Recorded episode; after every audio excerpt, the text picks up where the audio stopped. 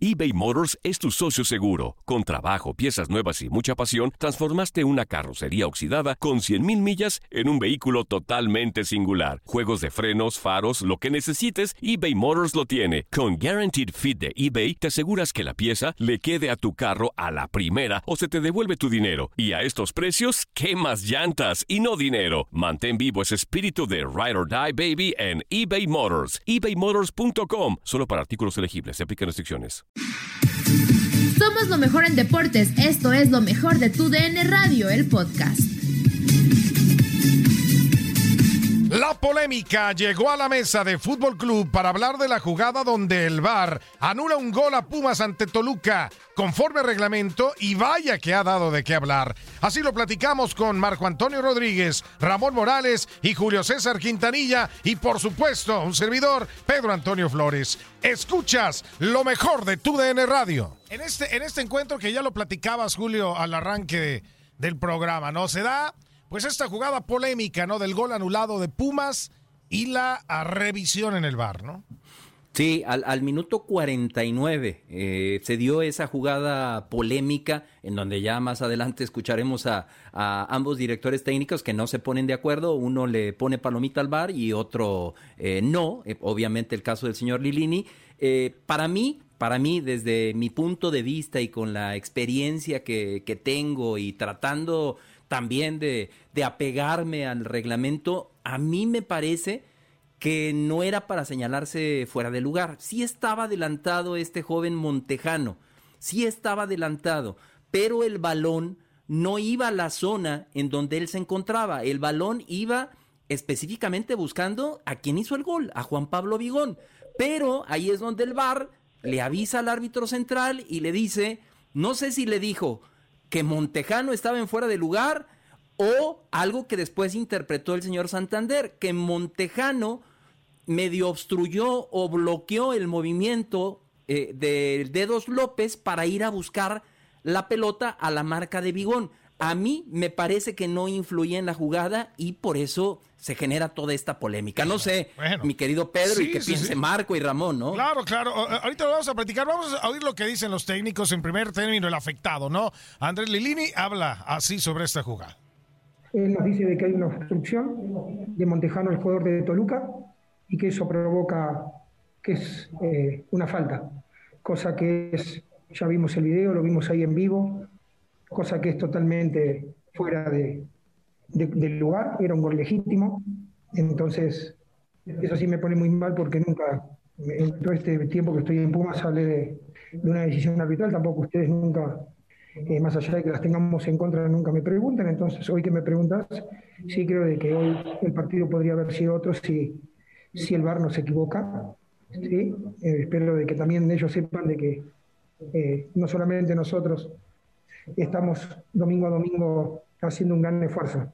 Quisiera saber si, si tanto el presidente de la Comisión de Árbitros como el VAR, eh, por resultados, se quedan afuera como nosotros, sin trabajo. Entonces, quisiera de que para todos los equipos sea más, más legítimo, porque hoy nos sacaron un gol que cambiaba el partido.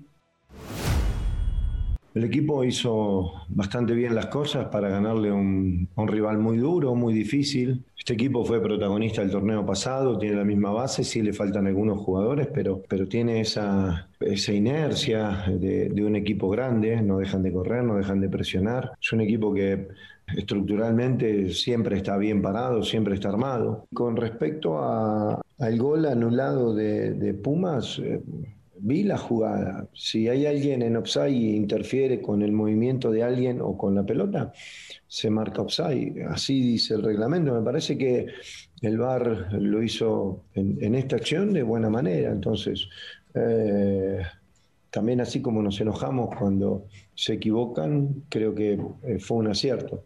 Que va a ser una jugada polémica, y sí, en el fútbol hay muchas cosas que son polémicas. Y de acuerdo a, a gustos y cariños, eh, vamos a defender lo que creamos conveniente.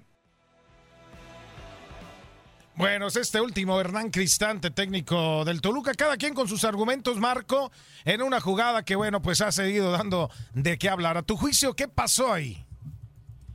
Mira, hay acciones de juego en el fútbol que no son popularmente aceptadas porque aparentemente no tienen una lógica de juego. Pero hay que comprender una situación. El árbitro no legisla la regla, la normativa, no la legisla el árbitro, la legisla, el organismo rector de las reglas del juego, que en este caso viene siendo el International Board. Al no ser un fuera de juego común, tradicional, de rutina, a todo mundo nos genera una cierta sensación de injusticia. Pero si vamos a, a la norma, hay un jugador en posición de fuera de juego. La simple posición de un jugador en fuera de juego no es infracción, tiene que haber otro añadido, otro componente. ¿Cuáles son estas? La interferencia en el juego, la interferencia al oponente o, ganar ventaja de su posición. Entonces, hay un defensor que intenta ir por, ir, por el jugador que, que está entrando bien, que no está en posición de fuera de juego, pero resulta que en el intento de ir a por el jugador que está en posición, en que está entrando bien, hay un jugador que está en posición de fuera de juego que se considera un obstáculo a la libertad de movimiento del jugador. Entonces, el defensor tiene que, tiene que recular un poco, hacer un movimiento distinto, porque le están haciendo literalmente un bloqueo, un bloqueo de un jugador en fuera de juego. Y muchos dirán, bueno, pero es que la jugada está en el otro sector, pero ya hay un contacto con el, con el rival. Entonces, el jugador que está en fuera de juego obstaculiza al oponente. En el campo de juego es difícil de ver, pero con la comodidad de la tecnología y ya en una, en una visión generalizada de la situación, te percatas que existe, conforme a la norma, una jugada sancionable para fuera de juego. Por eso no, no validan el gol. Entonces, ¿te pareció que eh, eh, hicieron lo correcto? Es una jugada correcta, sí, no no popularmente eh, que le agrade a la gente, pero en este caso, insisto, el árbitro conforme a la norma, sí hay los ingredientes para hacer infracción. Capi. Si es bajo la norma, pues no hay nada que contradecir en, cuestión de las leyes. Yo lo único que sí creo es que eh, Montejano no se mueve en ningún momento para tapar el camino del Dedos López, ¿eh? de Raúl.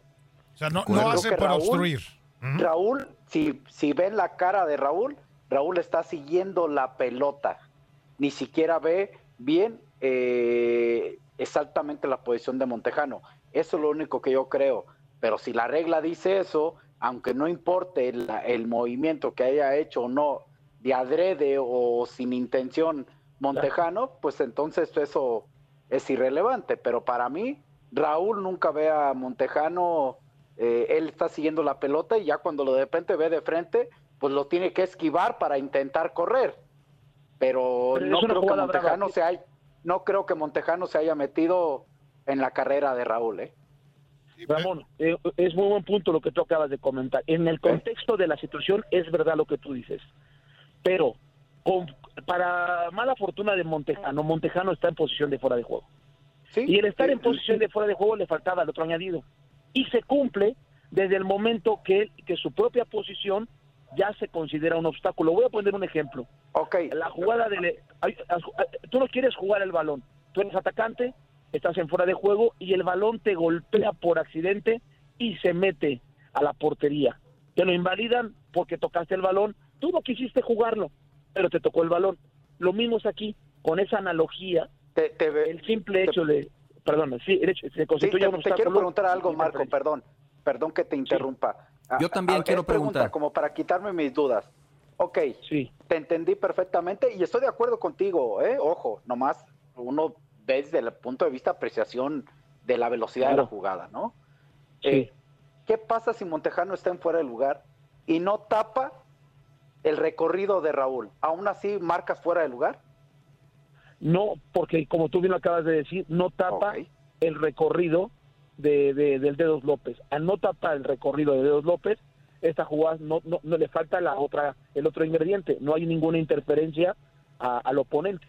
Ok, perfecto. Yo, yo una pregunta, Pedro, para, para Marco, porque a veces es donde nos, nos confundimos un, un, poco, un mucho con el VAR. No sé, Marco, si recuerdas, eh, gol de Monterrey ante Pumas, otra vez, en la jornada anterior, en la jornada 5 de Aqueloba, en un balón que va en dirección de un hombre que está en fuera de lugar, Rogelio Funes Mori, no conecta la pelota, la pelota pasa, llega a Keloba y la mete. Aquí, ¿por qué no anularon? Si Funes Mori sí va a buscar la pelota, sí se checó en el bar y no se señala. ¿Por qué un día sí y otro día no? Esa es mi duda, Marco. Sí, primero no son iguales las jugadas. No sí, son iguales. sí, de acuerdo, de acuerdo, de acuerdo, de Eh, acuerdo. a- ahora, eh, en una es un jugador que intenta jugar, que es Aqueloba, que intenta, perdón, que es un Mori, que intenta jugar el balón en el remate, por poner un ejemplo, y de pronto al no alcanzar el balón, eh, él está en posición de fuera de juego, uno que entra de segunda línea y eh, eh, remate, y hace, hace tanto. Aqueloba, sí. Ahora bien, hay que ver dos, dos elementos aquí. La distancia que hay entre el jugador que está en posición de fuera de juego con el jugador defensor. ¿Qué distancia hay? Hizo un, La pregunta es, y es lo que hay que pensar, ¿hizo el jugador que está en posición fuera de juego un gesto que haya tenido un impacto para que el rival no pueda jugar la pelota?